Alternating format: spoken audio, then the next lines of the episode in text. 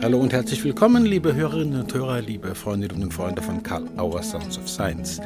Heute haben wir zu Gast Heidi Ehrensperger und Peter Stierli, beide Organisationsberater und Coach und ausgewiesene Experten zum Thema Gruppendynamik, insbesondere in pädagogischen Kontexten.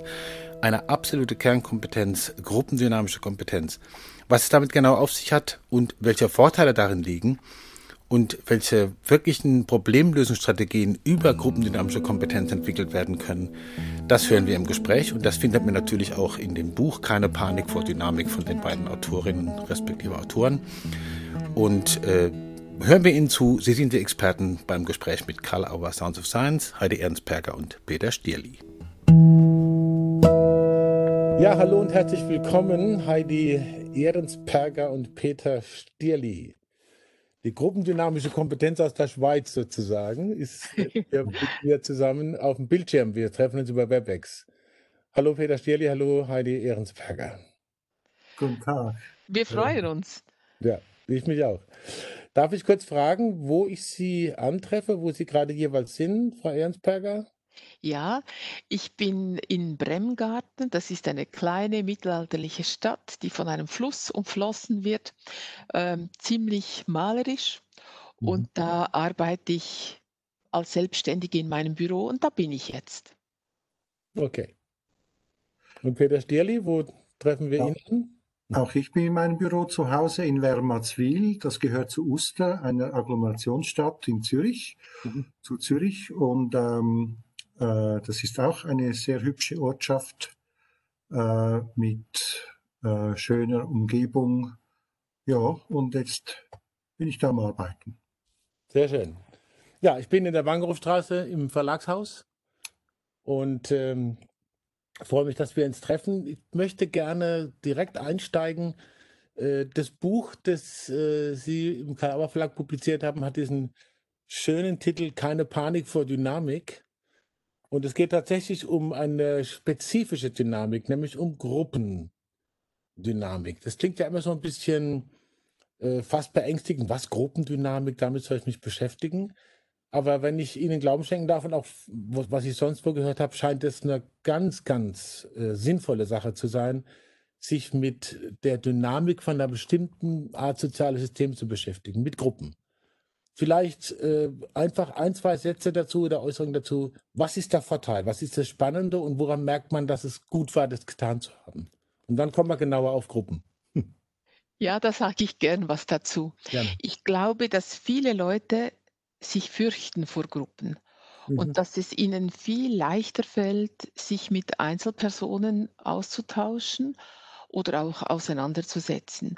Und wir meinen, es lohnt sich zu gucken, was ist denn anders, wenn ich eine Gruppe vor mir habe und was kann ich berücksichtigen, so dass man sich eben dann leichter tut, so dass man vielleicht Freude bekommt, auch mit Gruppen zu arbeiten.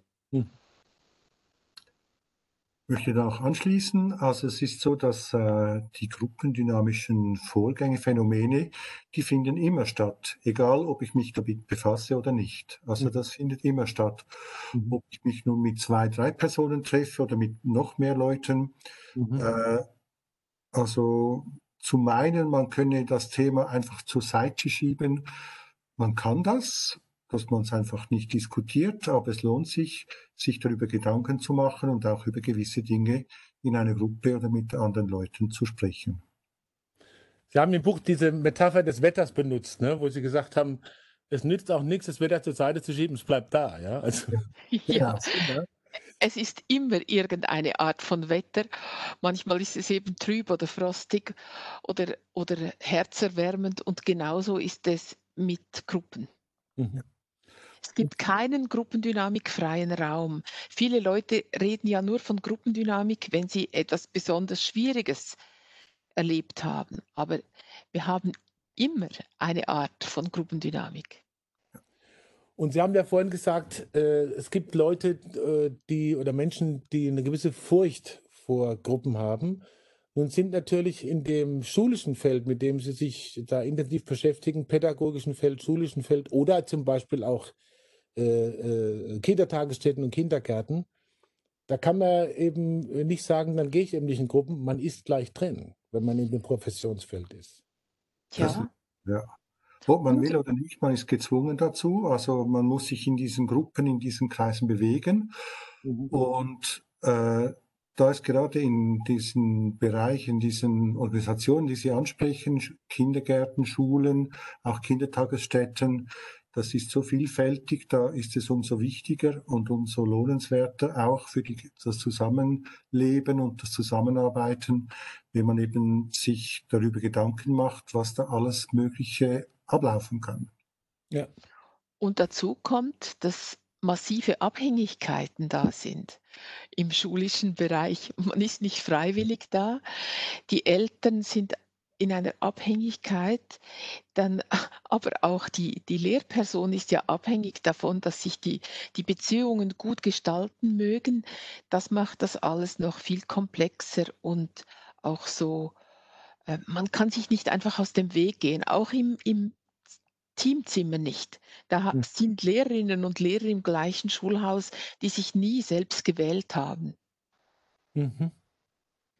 Also die sozusagen nicht gewählt haben, dass sie, dass sie kooperieren oder sich treffen, aber sie treffen sich regelmäßig eben doch. Und sie müssen kooperieren. Das war früher noch anders, als man alleine in seinem Schulzimmer äh, hantieren konnte, aber das hat sich sehr verändert. Also die, die Zusammenarbeit ist unabdingbar, unabdingbar geworden. Mhm. Also da, da, sind wir ja bei einem Thema, das hat gerade so mitgeschwungen, äh, sie geben ganz, ganz viele Beispiele auch äh, in, in, in der Schrift. Und äh, es startet einfach mit so vier Eckpfeilern, dass man überhaupt versteht, wovon reden wir eigentlich, wenn wir von Gruppen sprechen. Das sind ja nicht irgendwelche Menschen, die zufällig äh, auf dem Taxi warten und zueinander stehen und der Erste nimmt's. Das, da gibt's so Spezifika. Was sind, also ich, wenn ich richtig erinnere, äh, äh, Größe, Ziel, Dauer, Beziehungen. Dauer haben wir jetzt gerade, glaube ich, angesprochen. Was ist dieser Aspekt der Dauer bei Gruppen? Also man sollte eine gewisse Dauer zusammen sein. Das heißt etwa, also man kann nicht sagen, wenn wir jetzt heute uns zu einem Meeting treffen, dann ist das schon eine Gruppe. Man kann vielleicht ein gemeinsames Ziel haben, das Sie auch angesprochen haben, dass wir äh, eine Lösung finden, um irgendein Problem zu lösen. Aber ähm, also es sollte über einen längeren Zeitraum eine Zusammenarbeit oder eine gegenseitige ähm, Verbindung bestehen. Mhm. Das Ja, sonst entsteht kein Engagement und keine Identifikation. Mhm. Ja. Und was auch sehr wichtig ist, ist ein gemeinsames Ziel, dass eine gemeinsame Aufgabe da ist, die man bewältigen muss. Äh, also das ist ein wesentlicher Faktor, dass man sich oft, den man sich oft nicht bewusst macht. Also welches Ziel verfolgen wir? Da gehen ja dann die verschiedenen Möglichkeiten, also die verschiedenen Anschauungen schon sehr stark auseinander, welches Ziel verfolgt jede Person in einer solchen Gruppe. Mhm. Jede Person in einer solchen Gruppe, da kommt sofort für mich das Thema Personenrolle hoch. Das würde ich aber gerne noch kurz verschieben, um mhm. bei, den, bei den beiden anderen Aspekten nochmal zu bleiben. Wenn ich es richtig gelesen habe, sagen Sie Gruppengröße normalerweise, dass man von einer Gruppe sprechen würde, ist drei bis zwölf. Nun mhm. ist es ja so, dass äh, wahrscheinlich manchmal Konstellationen oder häufig Konstellationen in Kollegien entstehen oder im Klassenzimmer.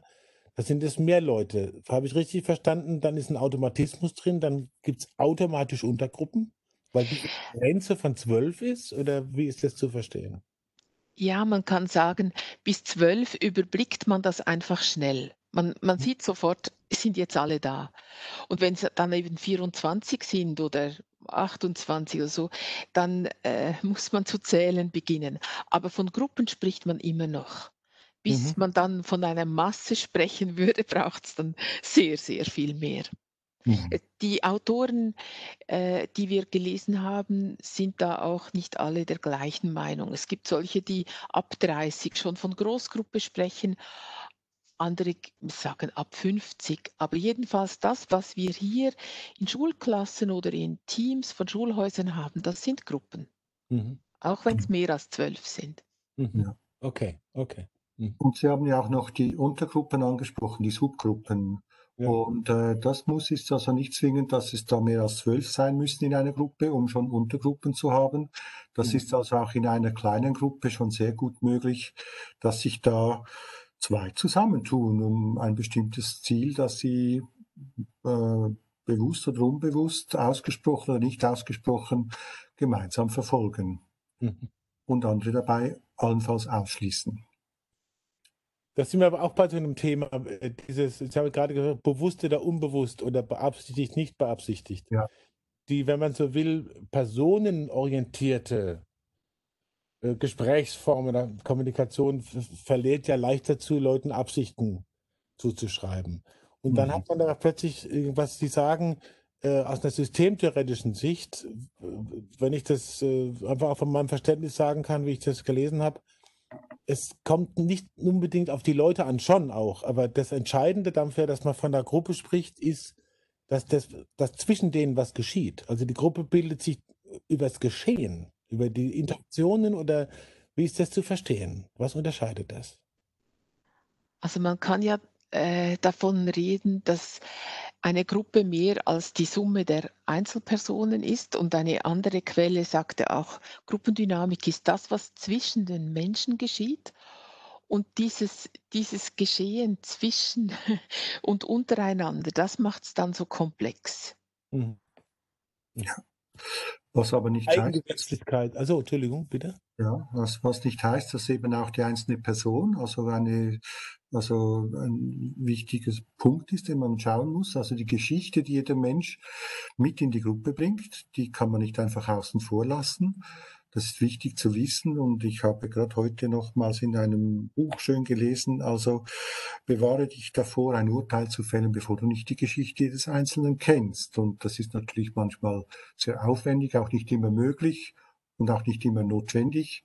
Aber ähm, also einfach nur über die Gruppe und das, was dort geschieht, nachzudenken, ohne den Einzelnen im Auge zu behalten, das wäre auch nicht richtig. Also es ist eine anspruchsvolle Sache. Hm. Also man, es, es ist wahrscheinlich auch ein Anspruch an die eigene Art der Beobachtung mitzukriegen, ja. was passiert denn da eigentlich? Da haben Sie auch so ein, genau. paar, so ein paar Tipps. Aber was, was, was wären so die ersten Grundregeln zu sagen, aha, wenn ich jetzt äh, das nicht vorhersagbare, die Dynamik ja, von, von, von sowas wie Gruppen verstehen will, wo gucke ich hin? Ja, also da fällt mir gerade ein Satz auf, den wir, glaube ich, im Buch gar nicht drin haben. Äh, Rolf Arnold sagt, mach keine schnellen Downloads. Mhm. Mhm. Also, dass wir uns hüten vor zu schnellen Übertragungen oder Meinungsbildungen oder ach, dieses Kind, das ist wieder so einer wie in der letzten Klasse. Also, dass wir, oder dieser Vater, der erinnert mich an den Vater vor drei Jahren. Also, dass wir wirklich immer gucken, Moment, schön langsam, was ist jetzt da? Und mit dem schön langsam komme ich auch zum, zum, zur Tempofrage. Gruppendynamik ist ja etwas Langsames und äh, lädt uns auch ein, eben nicht zu schnelle Meinungen, zu schnelle Downloads zu machen und so zack, zack reagieren zu wollen. Also Download habe ich jetzt so verstanden, ich, ich lade mir, was ich aus Erfahrung weiß und kodiere das, was ich jetzt erlebe, einfach mit den Erfahrungen, oder? Genau. Ja. Genau, mit dem bisher Erlebten, jawohl. Also mit dem, was ich denke, dass eben, wie Frau Heidi Jensberger sagt, ähm, das habe ich ja vor drei Jahren schon mal gehabt, seinen Vater oder seinen Schüler. Da kann ich, da hat das und das geholfen. Das heißt dann gar nicht, dass das beim neuen Schüler dann auch so laufen muss oder beim neuen Vater, sondern dass da eine andere Geschichte dahinter steckt, eine andere Befindlichkeit. Und da geht es darum, diese zu erfahren. Und wenn ich mir da Zeit nehme, mir Zeit gebe, mhm. dann habe ich äh, erstens mal ist die Gefahr geringer, dass ich gleich schon Geschirr zerschlage, bevor ich überhaupt weiß, um was es geht. Mhm. Und äh, ich habe auch die Möglichkeit, eben, ich nehme mir selber Druck weg, dass ich gleich die richtige Lösung haben muss. Das ist ein zweiter Punkt. Ich gebe mir Zeit, dass ich eben auch äh, schauen kann, mh, hm, was ist, liegt vor, was erlebe ich, was sehe ich und wie gehe ich damit um, was, wie, wie möchte ich darauf eingehen. Mhm. Und wenn ich richtig gehört habe, auch sagen Sie, das ist der eine Punkt, ich lasse mir Zeit. Also ich schaue, ja. dass ich äh, genügend Beobachtungszeitraum kriege, aber ich muss auch nicht alles allein machen. Ja, genau. Ich kann auch auf die Weisheit der Gruppe vertrauen. Also wenn ich jetzt ans Lehrerzimmer denke, da könnte ja der Schulleiter dann auch denken, ich muss nicht alles allein lösen. Ich kann auch mal warten und nichts sagen. Mhm. Und wenn dann eine Idee aus dem Kollegium kommt, wird die vielleicht noch viel schneller und besser aufgenommen, als wenn es vom Schulleiter käme. Mhm. Ah, okay. Das und heißt, wenn du fühlst nicht gleich selber den, den Lehrraum der Kommunikation. Okay. Mhm. Genau. Und wenn es um einen Schüler oder eine Schülerin geht, dann kann ich auch denken, ah, warum hat jetzt den anderen Schüler gehauen oder geschlagen, ähm, dass ich da nicht gerade denken muss, also äh, einmal schlagen gibt eine Hausarbeit, eine zusätzliche oder sonst etwas, eine Strafarbeit mhm. oder einen Verweis aus dem Zimmer, sondern ich kann mir mal überlegen mm, oder fragen den Schüler, warum hast du das gemacht und was denkst du, was brauchst du, damit du das nicht mehr machst. Mhm. Also dass ich auch eben, ja, nicht denke, ich muss selber schauen und selber die Verantwortung übernehmen für die richtige, adäquate Handlung, sondern mhm. dass ich das Gegenüber mit einbeziehe. Mhm. Und mir fällt da noch was ein, was, was halt häufig ganz schnell mitschwingt.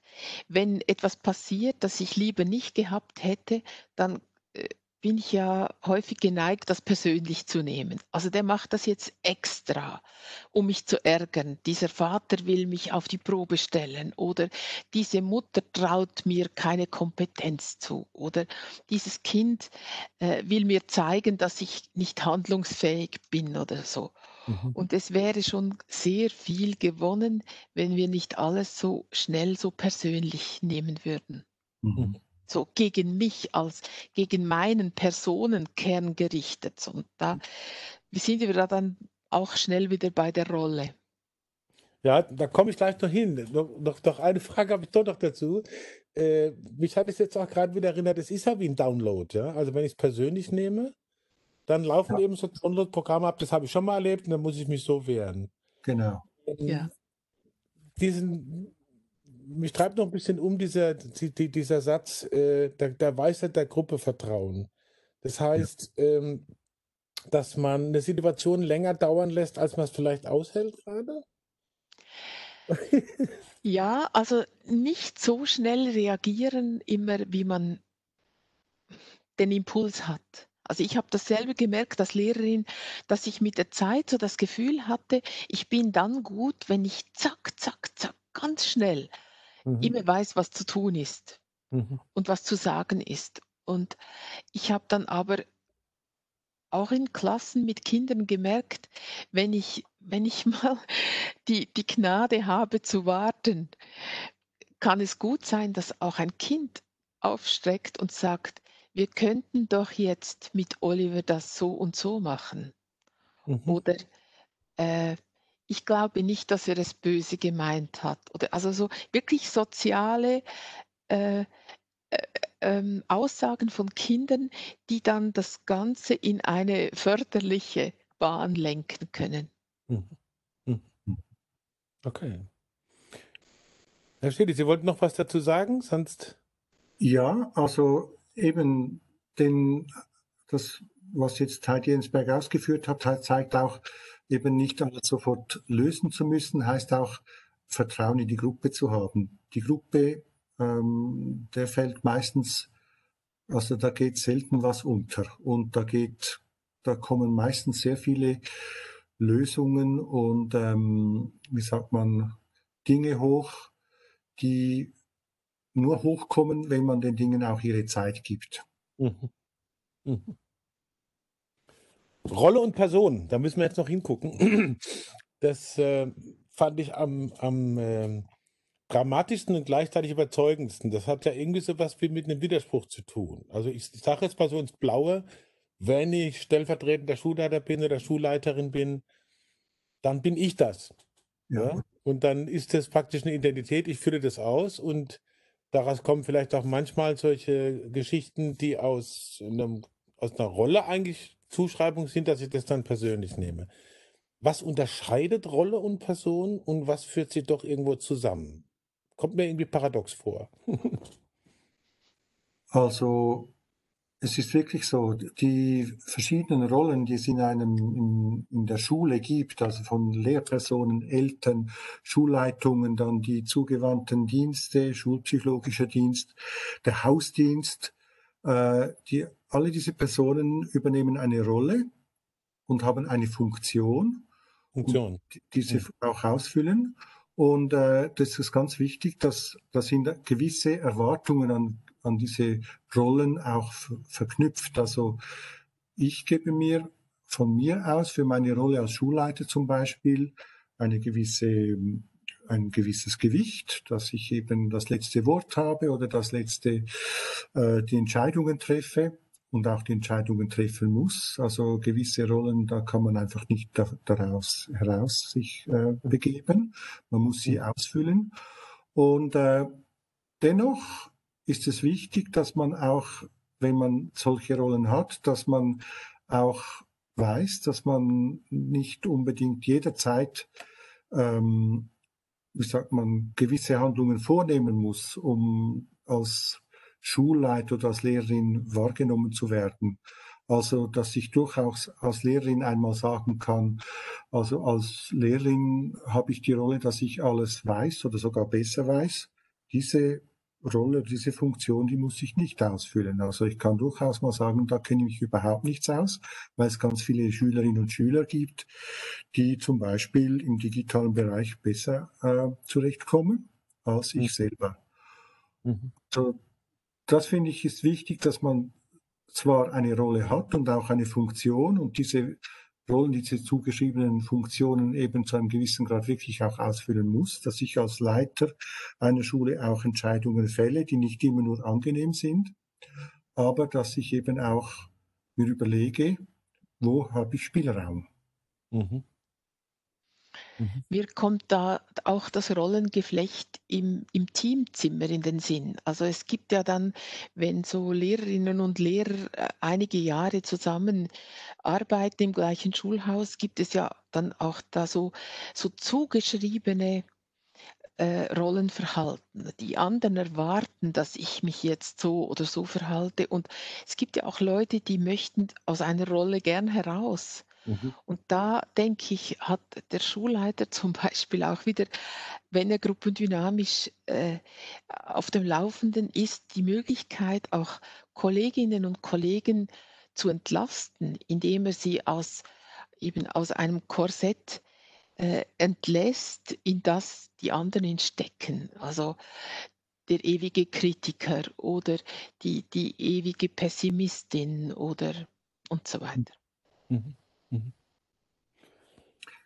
Also was ich wichtig finde, ist in, in diesem Zusammenhang, äh, das macht das ja auch spannend, eben jede Person in einer Gruppe hat eine bestimmte Vorstellung, wie die Rollen, die Funktionen und eben wie gewiss, also dahinter die Personen funktionieren müssen, damit sie als solche Person wahrgenommen werden, als Lehrerin oder Schulleiterin oder als Schulsozialarbeiter. Ähm, und das ist so individuell, wie das wahrgenommen wird, was für Erwartungen dahinter stecken. Äh, und das macht das Ganze so spannend und abwechslungsreich und eben auch, ich finde, ein Stück weit lustvoll, das zu erfahren, was steckt in einer Gruppe drin, wie sieht das da aus. Und das ist so vielfältig. Mhm. Äh, da finde ich, das ist auch ein, finde ich, ein wichtiges, ein wichtiges Ziel von unserem Buch, dass mhm. äh, die Freude, sich darüber auseinanderzusetzen, da gesteigert wird. Also das ist so vielfältig und eben zum Vornherein nicht immer eben einfach nur vorhersehbar, sondern mhm. eben man lässt sich auf eine Abenteuerreise ein.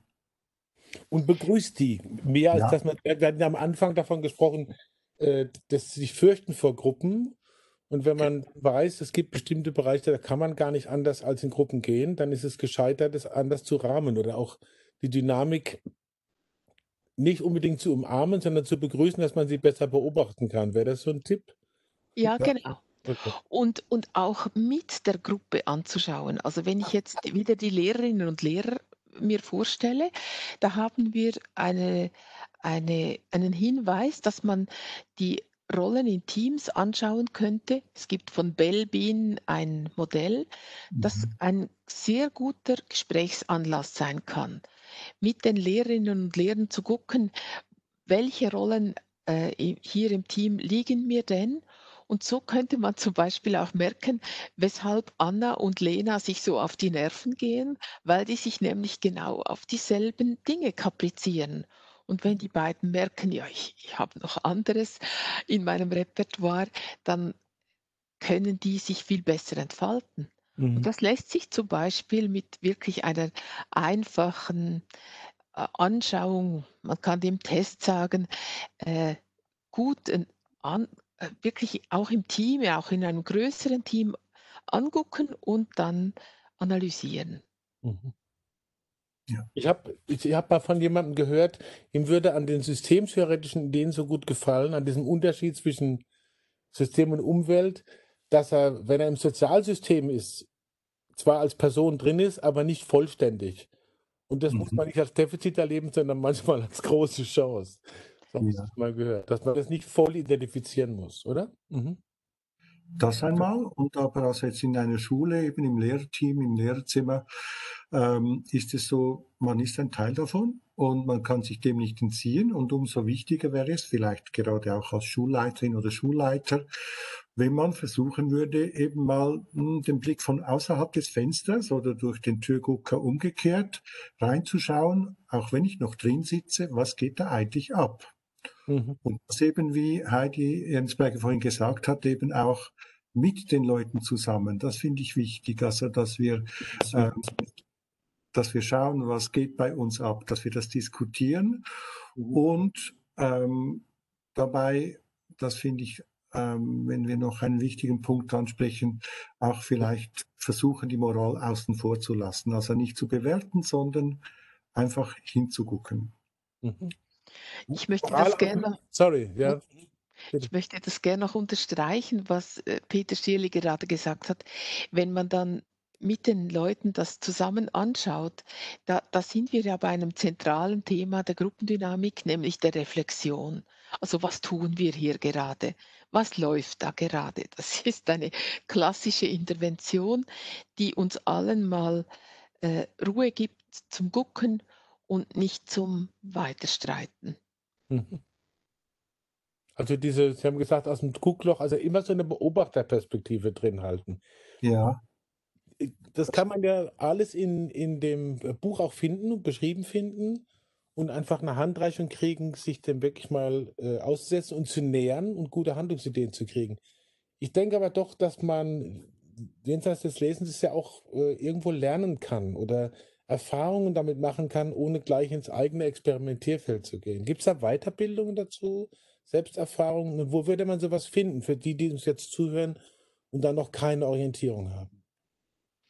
Ja, es gibt zum Beispiel äh, beim DGGO wunderbare Seminare. Im, Im Seminarkalender des DGGOs würde man sicher solche äh, Selbsterfahrungsseminare unter den verschiedensten Titeln finden, die man auch als Lehrerin zum Beispiel einmal in einer Ferienwoche besuchen könnte. Das mhm. gibt einem sehr viel Introspektion und, und auch ein, einen anderen Blick auf die anderen. Mhm. Mhm. Also es ist so, es wäre wünschenswert, dass es durchaus noch weitere Ange Anbieter geben würde, die in diesem Bereich etwas machen würden.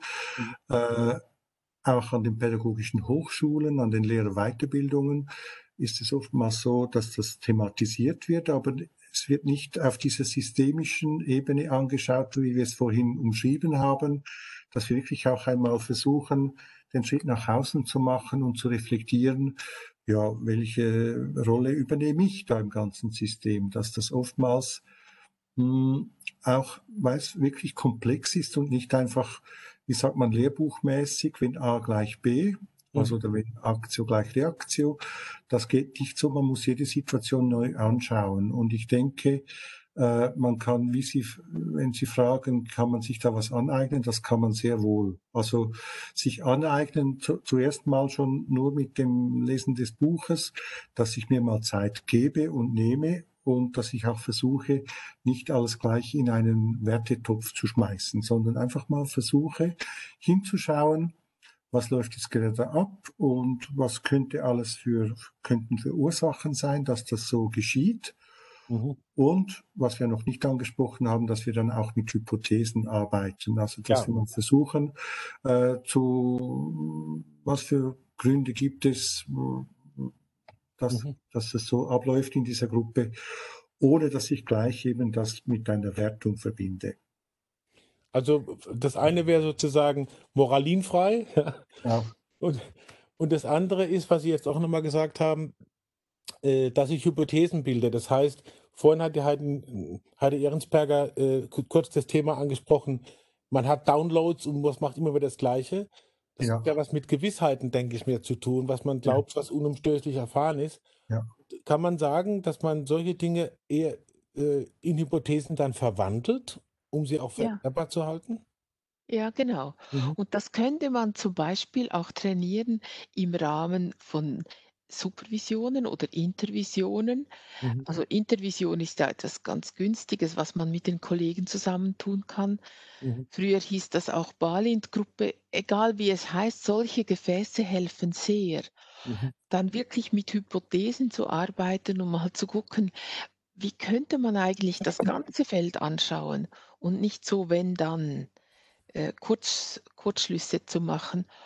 Und ich meine, Hypothesen helfen da wirklich, weil man entweder allein oder mit Hilfe von Kolleginnen dann auch auf Dinge kommt, auf die man von, mit sich allein nicht gekommen wäre. Hm. Und auf Felder guckt, die, die das, dem Ganzen auch eine, nochmal einen ganz anderen, ähm, eine ganz andere Rahmung geben. Mhm. Der Fritz Simon hat mal gesagt, äh, im, im, Kontext von Führungskräfteentwicklung, das beste Training, das man kriegen kann, ist eine Gruppendynamikwoche. Ja. ja. ja. äh, ich gucke so ein bisschen auf die Zeit. Das ist meine Rolle hier bei den Science-Gesprächen.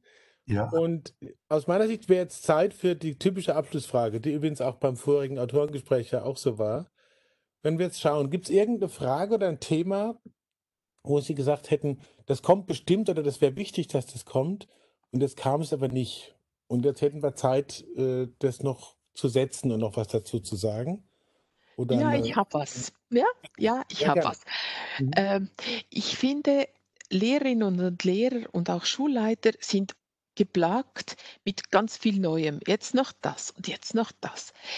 Wenn wir jetzt mit der Gruppendynamik da kommen, ist das nicht jetzt noch das. Es ist, äh, oh, Gruppendynamik ist ja sowieso da und es gibt nicht mehr Aufwand, man, es braucht nicht mehr Zeit. Es gibt im Gegenteil sogar eine Leichtigkeit, eine Leichtigkeit in dieses Schwere hinein, was, was den Alltag in der Schule oft auch ausmacht, dass man nicht recht weiß, ist jetzt der Weg rechts oder links der, der bessere. Ich, ich finde diese, diese Leichtigkeit, und auch der Humor, der einem so unglaublich helfen kann, wenn mhm. es auch schwer und ernst scheint. Ich meine, Heinrich Heine hat schon gesagt, äh, gerade wenn es dir ernst ist, geh die Sache mit, heiterer, mit Heiterkeit an. Das finde ich, das lohnt sich unbedingt. Okay. Schön. Also mein Gedanke geht ganz in die ähnliche Richtung oder fast die gleiche Richtung. Also wir meinen oft, wir hätten jetzt keine Zeit noch, um, um zu diskutieren, was in der Gruppe abläuft und was jetzt gerade ist. Wir müssen jetzt eine Lösung finden für das Problem wegen der Kleiderordnung oder was auch immer. Mhm. Und äh, es lohnt sich vielleicht da doch das zu sagen. Also wir nehmen uns die Zeit zu schauen, was geht in unserer Gruppe ab, was beschäftigt jeden Einzelnen. Das muss gar nicht so viel Zeit beanspruchen, wie wir immer meinen, sondern jeder sagt das in einem zwei Sätzen. Und ähm, die Zeit, die aber damit gewonnen werden kann, die äh, ist oftmals viel größer oder viel, viel, äh, viel mehr Zeit, die man gewinnen kann, wenn man eben nicht denkt, ja, das lassen wir jetzt außen vor, dafür ist kein Raum dazu. Hm. Sehr gut. Das sind für mich wunderbare Schlussstatements. Zusammengefasst, keine Panik vor Dynamik sozusagen. Ja, ich nicht. Ich bedanke mich sehr herzlich für die Zeit, die Sie zur Verfügung gestellt haben. Ich habe äh, wieder viele Ideen gekriegt, so, wo man was nicht verstanden hat. Jetzt habe ich ein bisschen eine klare Orientierung. Und ich denke, das geht vielen Hörerinnen und Hörern auch so. Wir freuen uns, wenn wir uns wieder treffen. Und wir freuen wir wünschen dem Buch viele Leserinnen und Leser und viele Leute, die ihre Panik vor der Gruppendynamik etwas minimieren können oder ganz verlieren. Peter Stierli, Heidi Ehrensberger, vielen, vielen Dank für den Besuch bei uns. Ich bedanke mich auch. Ebenso. Vielen Dank.